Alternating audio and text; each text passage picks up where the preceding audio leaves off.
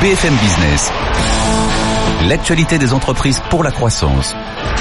Le défi ETI, présenté par David Delos.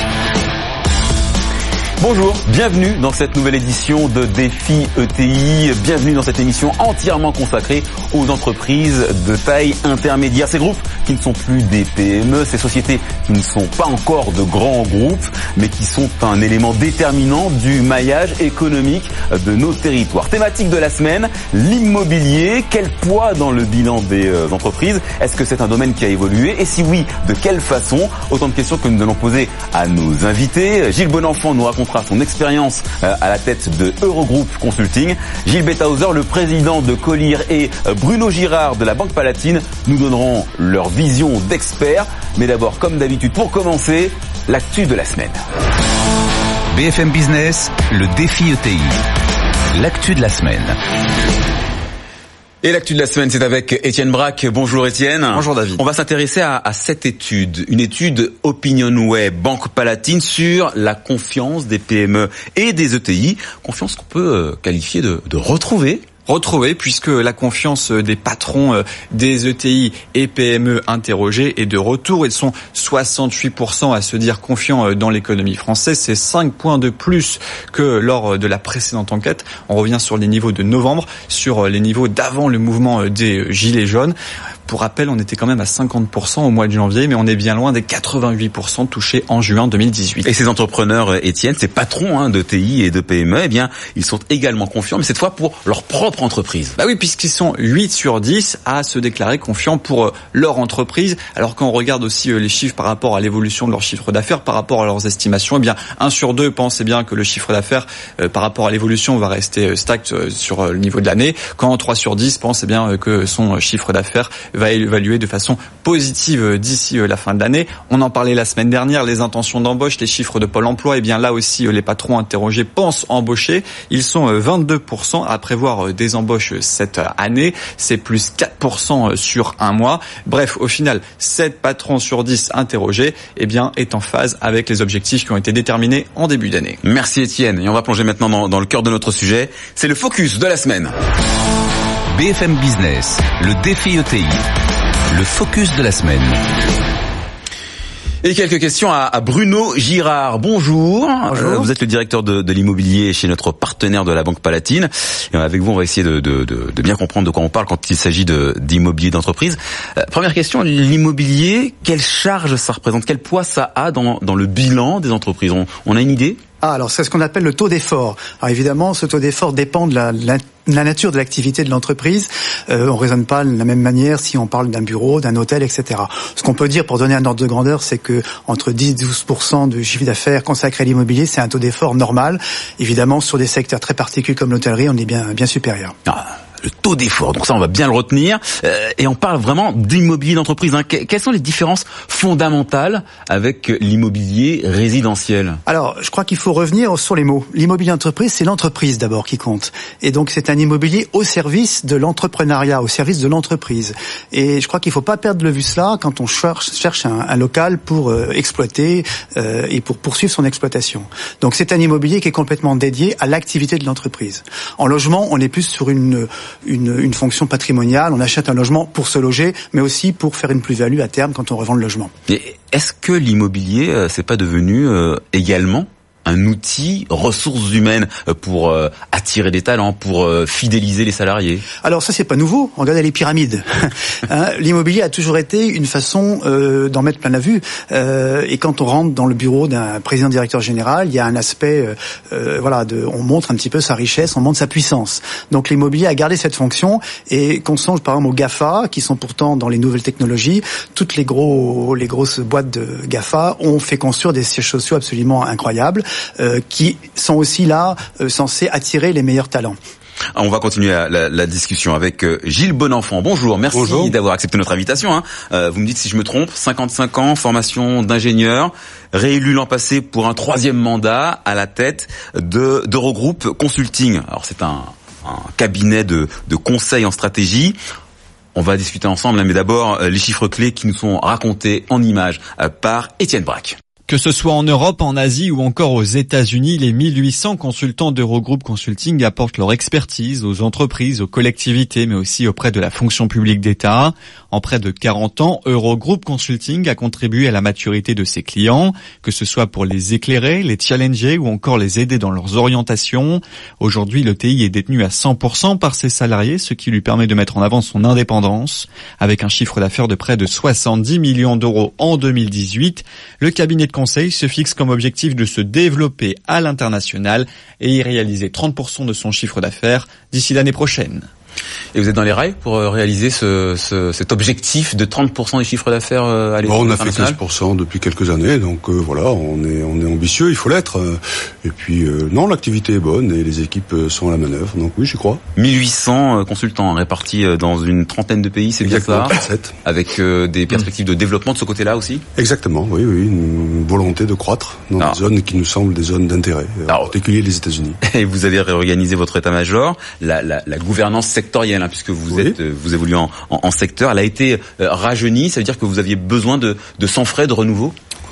Euh, non, je ne sais pas si on avait besoin plus que ça, mais ça fait partie euh, de l'élan qu'avait cette entreprise, qui a toujours eu depuis 37 ans. Euh, heureusement, depuis 37 ans, plusieurs générations se sont succédées.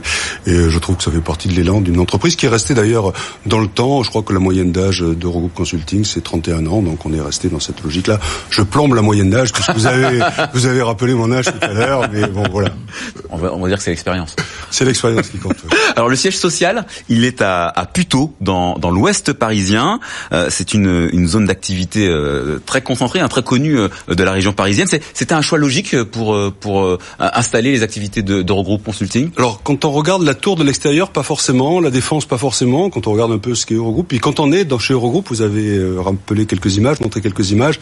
Oui, c'est c'est un, un, bâtiment qui est très vitré, qui, qui donne à la fois une vue sur Neuilly et sur le, je pourrais dire le vieux Paris, et puis une vue. C'est un point d'union entre le vieux Paris et puis et puis la défense, ce quartier d'affaires. Et puis ça s'imposait aussi à nous parce que bah, voilà, la plupart du CAC 40 sont présents euh, à la défense et c'est quand même notre lieu notre lieu d'intervention. Et vos collaborateurs, eux, comment ils vivent euh, cette installation dans, dans, dans cet environnement urbain, très très urbain, hein, parce que la défense c'est quand même euh, beaucoup de tours. Écoutez, très bien. Euh, je, je, le crois. On a refait l'intégralité de nos locaux il y a, il y a deux ans, et euh, avec une logique de flex office pour tout le monde, avec une logique de zéro papier. Alors zéro papier, des fois, euh, faut, faut rappeler, hein, mais le flex office, ça va, ça va, ça va plutôt bien. Alors vous, vous disiez tout à l'heure que les, les bâtiments de, de, tout temps, vous faisiez référence au, euh, aux pyramides et le côté luxe. Je, je crois que le sujet c'est pas tant euh, la visibilité du luxe, mais beaucoup plus aujourd'hui la visibilité du bien-être, du bien-être au travail. Et j'ai l'impression que quand on rentre dans nos locaux, les images que vous avez bien voulu montrer démontrent qu'il y a une certaine aisance de, de manœuvre dans, dans ces locaux. On circule, c'est aéré. Oui, puis il y a, il y a plein d'espaces aujourd'hui, mais on y reviendra peut-être tout à l'heure, euh, d'innovation, de créativité et de respiration. Oui, parce qu'on va donner la parole à, à Gilles Betthauser. Bonjour. Bonjour. vous êtes le président de, de Collier. C'est une société de conseil en immobilier, justement. Et là, on a vraiment l'impression que euh, l'humain, euh, c'est un élément de, de, plus en plus important en matière de, de choix immobilier pour les entrepreneurs. Est-ce que je me trompe si je dis ça mm, Pas du tout. C'est une tendance euh, avérée depuis quelques années déjà. Alors, on considère aujourd'hui que l'immobilier peut jouer un rôle majeur comme levier de transformation de, des entreprises. Beaucoup d'entreprises essaient de se transformer et on considère à juste titre, l'immobilier peut jouer euh, et contribuer à favoriser l'émergence de nouvelles pratiques managériales, de nouveaux types d'organisation. Et en tout cas de cause, quand on interroge en particulier les jeunes générations, euh, le choix de, l'environnement de travail, le choix de l'implantation euh, géographique, le choix de l'entreprise dans laquelle ils vont travailler, tout simplement, est souvent dicté par aussi la qualité de l'environnement qu'ils vont trouver, l'agrément auquel ils vont être confrontés. On a parlé de bien-être au travail, c'est un sujet clé. Oui sur le, le sujet de, de, la transformation, oui à bien des égards sur le sujet de l'attractivité, de la rétention des, des, talents. Les jeunes générations en particulier attachent énormément d'importance à la qualité de leurs environnements de travail. Ce qui est intéressant, c'est que c'est assez contradictoire quelquefois dans, la, dans, le point de vue des jeunes générations. Je, je fais état de l'étude qui a été réalisée à l'ESSEC en disant les, donc les étudiants d'une école de, voilà, de commerce prestigieuse, euh, leur but et leur souhait, c'est de travailler dans des bureaux fermés, alors que euh, la majorité maintenant des étudiants, enfin ou des, des jeunes salariés. On est revenu de l'open space, c'est ça Mais l'open space, c'est maintenant, le, je dirais, la géographie commune. Euh, et pourtant, ces étudiants euh, qui sont quand même sensibles à, aux, espaces de coworking, à aux aménagements des bureaux, etc. Euh, leur souhait, euh, je dirais profond, c'est de travailler dans des bureaux fermés. Alors il y a des voilà, il y a des attentes très contradictoires qui doivent être gérées, ce qui pose d'ailleurs des problèmes, ce sont des problèmes d'aménagement d'espace parce qu'il faut que les espaces soient un peu polyvalents et puissent peut-être évoluer dans le temps aussi en fonction du développement. Mais toutes les générations ont leurs contradictions. Euh, on peut parler d'un opérateur qui s'appelle WeWork, qui est, qui est, quand même assez connu dans le monde. Quand on voit ce qu'ils offrent comme comme euh, espace de travail et, et la pénibilité d'un certain nombre de positions de travail pour euh, pour les jeunes ou les moins jeunes dans, dans chez WeWork, mais chez WeWork. Donc on a envie d'être chez WeWork. Et les exigences qu'on peut avoir dans nos propres locaux parfois par euh, ces générations, oui, il y a des contradictions, mais faut les faut, faut les gérer. Vous savez pourquoi pourquoi on fait ça? On parlait de on parlait de bien-être.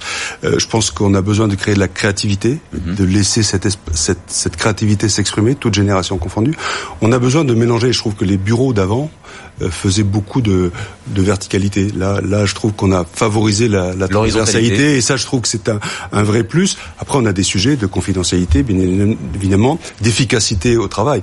En parallèle, vous l'avez évoqué en introduction, il y a quand même un, point économique, c'est-à-dire euh, derrière les locaux, vu ce que ça pèse dans le bilan des entreprises, il y a quand même des gains euh, et entre contrepartie des gains qui ne sont pas le seul point à regarder, qu'est-ce qu'on offre à l'espace, à l'espace aux collaborateurs.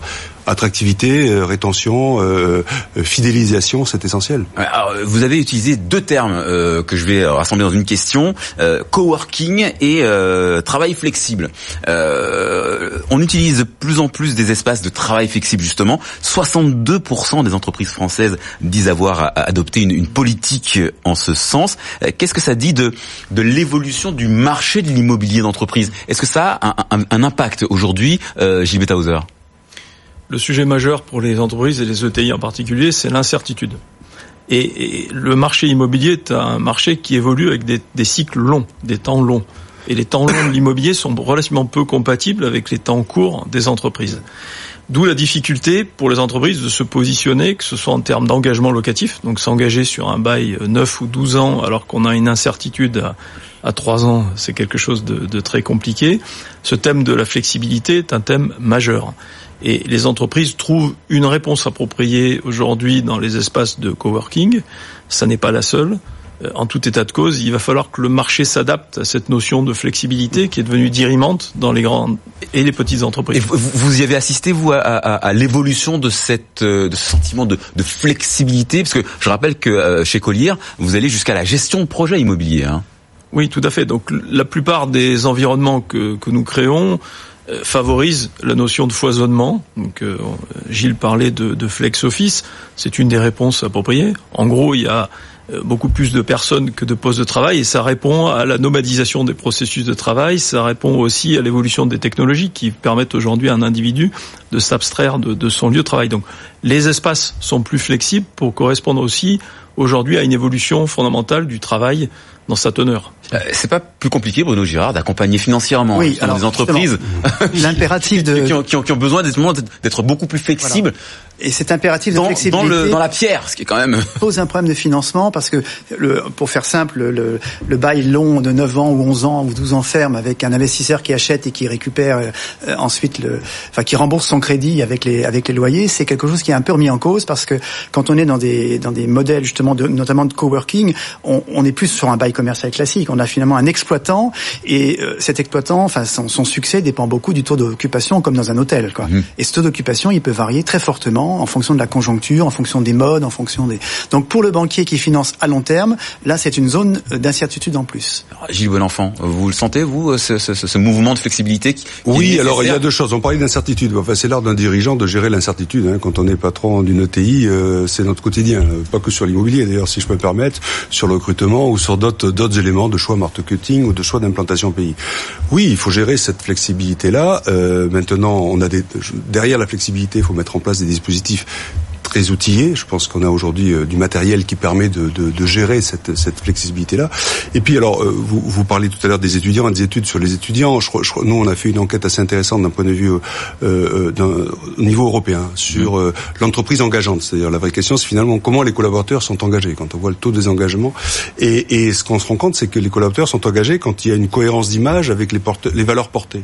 Et derrière les locaux, c'est là où on peut exprimer cette cohérence d'image avec les valeurs portées. Alors la question, c'est comment on n'est pas en, en, à l'orthogonale entre une posture de manager qui veut son bureau fermé, ses quatre fenêtres et sa moquette épaisse, euh, et puis euh, les équipes qu'on met en flex office. C'est là où il faut gérer une logique euh, complètement en flex pour l'ensemble des collaborateurs. C'est ce qu'on a fait euh, chez Europe Consulting il y a quelques années euh, quand les équipes de Colliers nous ont, nous ont accompagnés et euh, le premier qui a dit qu'il voulait pas de bureau, c'est moi.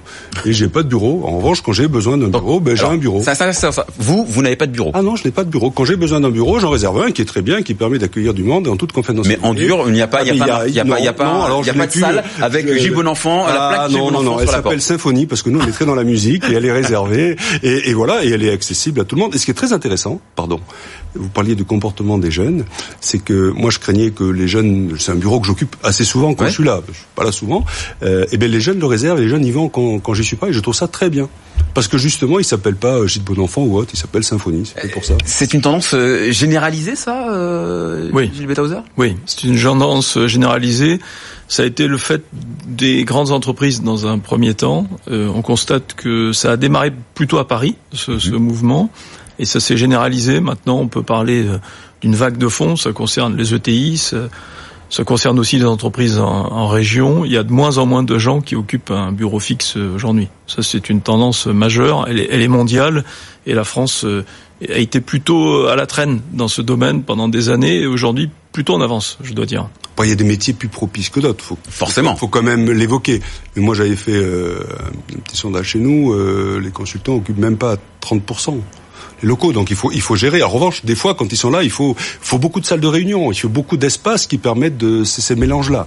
Mais pour de vrai, on n'est plus, on n'est plus assis euh, dans. dans Alors justement, Bruno Girard, quels, sont les, les, les secteurs d'activité euh, qui sont plus euh, le, le, le, plus gourmand en immobilier, qui, qui, qui, qui demandent euh, plus le plus de financement? Alors, euh, il y a déjà le, le fait d'une fusion. Quand deux sociétés fusionnent, fusion-absorption, on imagine. Euh, il y a forcément une demande immobilière. Et d'ailleurs, on le voit bien sur le marché, les demandes de grands plateaux d'un seul tenant, donc pas en étage, d'un seul tenant, sont vraiment très prisées parce que c'est bien plus facile de faire fusionner deux équipes qui forcément euh, au début se regardent en chaîne de faïence sur un même plateau. Donc ça, c'est euh, voilà, c'est pas un chiffre, c'est pas une valeur absolue, mais c'est un élément important pour le pour le marché.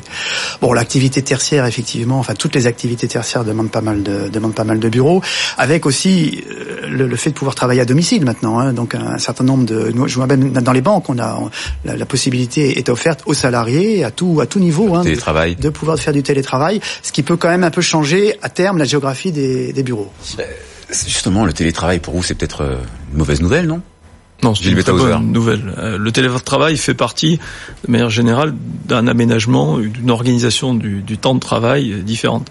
Et les entreprises qui sont efficaces aujourd'hui sont celles qui arrivent à promouvoir une bonne articulation entre la déclinaison d'une nouvelle façon de travailler, avec l'émergence du type, euh, enfin de, de notions de type télétravail, aussi une organisation tertiaire plus flexible. On est moins dans le contrôle et beaucoup plus dans la responsabilité. Mais l'évolution des pratiques managériales qui sont liées à ça nécessite beaucoup de conduite du changement. Et on accompagne cette conduite du changement et ça, donne lieu à beaucoup de missions pour nous qui sont des missions d'une autre nature mais qui sont particulièrement intéressantes. On a déjà parlé de cette dimension-là dans, dans, Défi ETI, la dimension RSE, la, responsabilité sociale et, environnementale, ça, ça a un poids dans le choix immobilier des entrepreneurs. Est-ce que euh, chez vous, c'est quelque chose qu'il qui a fallu prendre en compte? Oui, alors ça a un poids à trois niveaux. Ça a un poids dans le choix du bâtiment, du lieu où on va, on va euh, être. Mm -hmm. C'est le, c'est un, un, choix dans le, dans comment on gère l'espace. Et puis c'est un choix sur la mobilité des collaborateurs. Enfin, je veux dire, euh, trouver un barycentre qui évite euh, deux heures de transport à tout le monde et prendre les, les techniques et les outils euh, qu'évoquait Gilles à l'instant, c'est essentiel. On parlait de conduite de changement, on a mené de bon nombre de projets justement de, de grands opérateurs qui passaient de bureaux fermés à une logique de flex office sur des bureaux déportés. Très souvent, on quitte mm. le Paris 8e et puis on va on va dans les dans les banlieues avoisinantes. ben voilà, tout ça, ça se travaille. Et, et, et oui, on a on a on a cette, cette, flexibilité qui est à mettre en œuvre sur les, les ressorts sur lesquels qu'on évoquait qu'on évoquait un instant. La facture du RSE pour, pour euh, oui, le RSE, il y a quand même des financiers Il y a des tartes à la crème. Hein. Faire du RSE, c'est pas mettre un baby foot. Hein. euh, et effectivement, il vaut mieux mettre un immeuble près d'un transport en commun, euh, en site propre. Ça, c'est voilà, ça c'est vraiment de la préoccupation à la fois sociale et à, à, la fois environnementale. Euh, D'ailleurs, toutes les, les, les tentatives de notation des immeubles maintenant, les immeubles tertiaires, prennent en compte cet éloignement des transports en commun et, et cette responsabilité-là. C'est pour ça que je vous disais, il y a trois niveaux. Il, y a, il faut que le bâtiment lui-même ait, ait l'énergie qui va bien. Il faut qu'à l'intérieur, il y ait il y a les outils le, et, et, et, et, puis bon, il peut y avoir un baby-foot par ailleurs, mais c'est pas le baby-foot qui rend le dispositif RSE. Il y a tout un tas de choses à faire. Et puis il y a cette logique de transport, temps de transport et, de facilité mm. d'accès. Le bien-être, enfin, le bien-être, ça inclut tout ça pour moi. Alors quelques chiffres. Euh, le marché de l'investissement en immobilier d'entreprise a, a, commencé l'année 2019 sur un rythme euh, moins soutenu qu'en qu'en 2018. Hein. 3 milliards 800 millions d'euros investis au premier trimestre. C'est une baisse de, de 8% sur un an. Est-ce qu'il faut s'en inquiéter, Gilles non, pas forcément. Je, je, pense que beaucoup d'opérateurs attendaient aussi euh, les déclarations de la BCE sur euh, l'évolution des taux. Des taux. Parce que, en fait, ce qui génère euh, la fluidité du, du marché de l'investissement, c'est l'évolution des taux. On peut aujourd'hui rassurer sur je sais pas d'ailleurs si c'est très très rassurant. on a des taux bas. Les taux bas vont continuer de favoriser l'émergence d'une tendance de fond qui est beaucoup de rotation d'actifs. Euh, sachant qu'il y a énormément de collectes qui s'opèrent. Cette collecte, elle doit donner lieu à une décollecte. Donc il y a beaucoup d'investisseurs aujourd'hui, qui internationaux en particulier, qui cherchent à acheter à Paris euh, en particulier. Paris est une place euh, qui continue d'être très attractive. De ce point de vue-là, on peut imaginer que l'année 2019 reste porteuse. Vous êtes d'accord avec ça, Bruno Girard Je veux dire qu'on vient de très haut, puisqu'en 2018, on se fait 32 milliards de, de, de sessions, donc c'est absolument énorme. Il y a un effet Brexit quand même hein, qui, qui, joue en faveur du mhm. bureau en Ile-de-France. Euh, le marché tertiaire en France, c'est surtout l'Île-de-France, et c'est quasiment 75% des, des, transactions. Euh, c'est un marché bien orienté, avec cette notion de taux d'intérêt. Enfin, ce qu'on regarde surtout, nous, en, sur ce sujet-là, c'est ce qu'on appelle la prime de risque, c'est-à-dire c'est le, le, décalage entre le taux de rendement d'un immeuble, le taux de rendement net d'un immeuble, et le, le taux d'un placement obligataire d'un d'un emprunt d'État. Et jamais cette prime de risque n'a été aussi élevée. Donc, ce qui est tout à fait favorable à, l'investissement immobilier. Donc, euh, dans une stratégie euh, patrimoniale, pour une foncière, pour un family office, l'immobilier est un élément clé. Un élément clé. Est-ce qu'on peut se faire de l'argent avec l'investissement, euh, enfin l'immobilier d'entreprise? On, arrive à, Oui, mais les arbres ne, ne, grimpent pas au ciel. C'est pas, c'est pas de, c'est de l'investissement long terme. On est, il s'agit pas de d'acheter pour revendre en, un an, sauf s'il y a une valeur ajoutée particulière à créer, avec des surfaces à créer, etc. Donc l'immobilier, c'est quand même du temps long. C'est d'ailleurs plutôt bon signe, puisque ça accompagne l'activité des entreprises. Donc. Allez, on approche de, de, la fin de cette émission, mais on va pas se quitter avant euh, la rubrique Le mot du patron. BFM Business, le défi ETI. Le mot du patron. Et oui, c'est votre carte blanche, euh, Gilles Bonenfant, une minute, une minute et demie hein, pour euh, délivrer un message, un conseil à, à, à, ces entrepreneurs qui nous écoutent en ce moment même et qui nous regardent sur BFM Business. Alors, je vais rester dans le thème d'aujourd'hui de, sur l'immobilier. Je pense qu'un projet immobilier, c'est un vrai projet d'entreprise. C'est un projet positif qu'il faut partager euh, le plus tôt possible avec ses collaborateurs. On le disait à l'instant, euh, euh, ok, il faut il faut peut-être des goodies, mais le sujet c'est pas ça. C'est un vrai sujet, un vrai projet d'entreprise. Il faut le prendre avec euh, avec ce qu'il y a d'économie derrière, parce que je pense qu'il faut le regarder d'un point de vue économique, et ce qu'il y a de culture, qu'est-ce qu'il y a d'âme, qu'est-ce qu'il y a d'attractivité et, et, et, de rayonnement autour. Donc mon, mon conseil, si je peux me permettre de le dire comme ça aux, aux dirigeants des ETI, c'est faites-en un vrai projet d'entreprise, mettez-y une âme, ne surjouez pas. Je pense que quand on surjoue, on est on est en décalage par rapport à ce, à ce que nous ressemblons et ça se voit et ça se voit assez vite Donc il faut que les pierres portent des valeurs. Il faut que les pierres portent des valeurs. Vous savez, les valeurs. Permettre de résumer. Les, les, valeurs, moins on en parle, plus on en a. Donc ça se voit. ça se voit. Merci Gilles Bonenfant, président donc d'Eurogroupe Consulting. Merci encore à, Gilles Betthauser, euh, le patron de, de Colliers.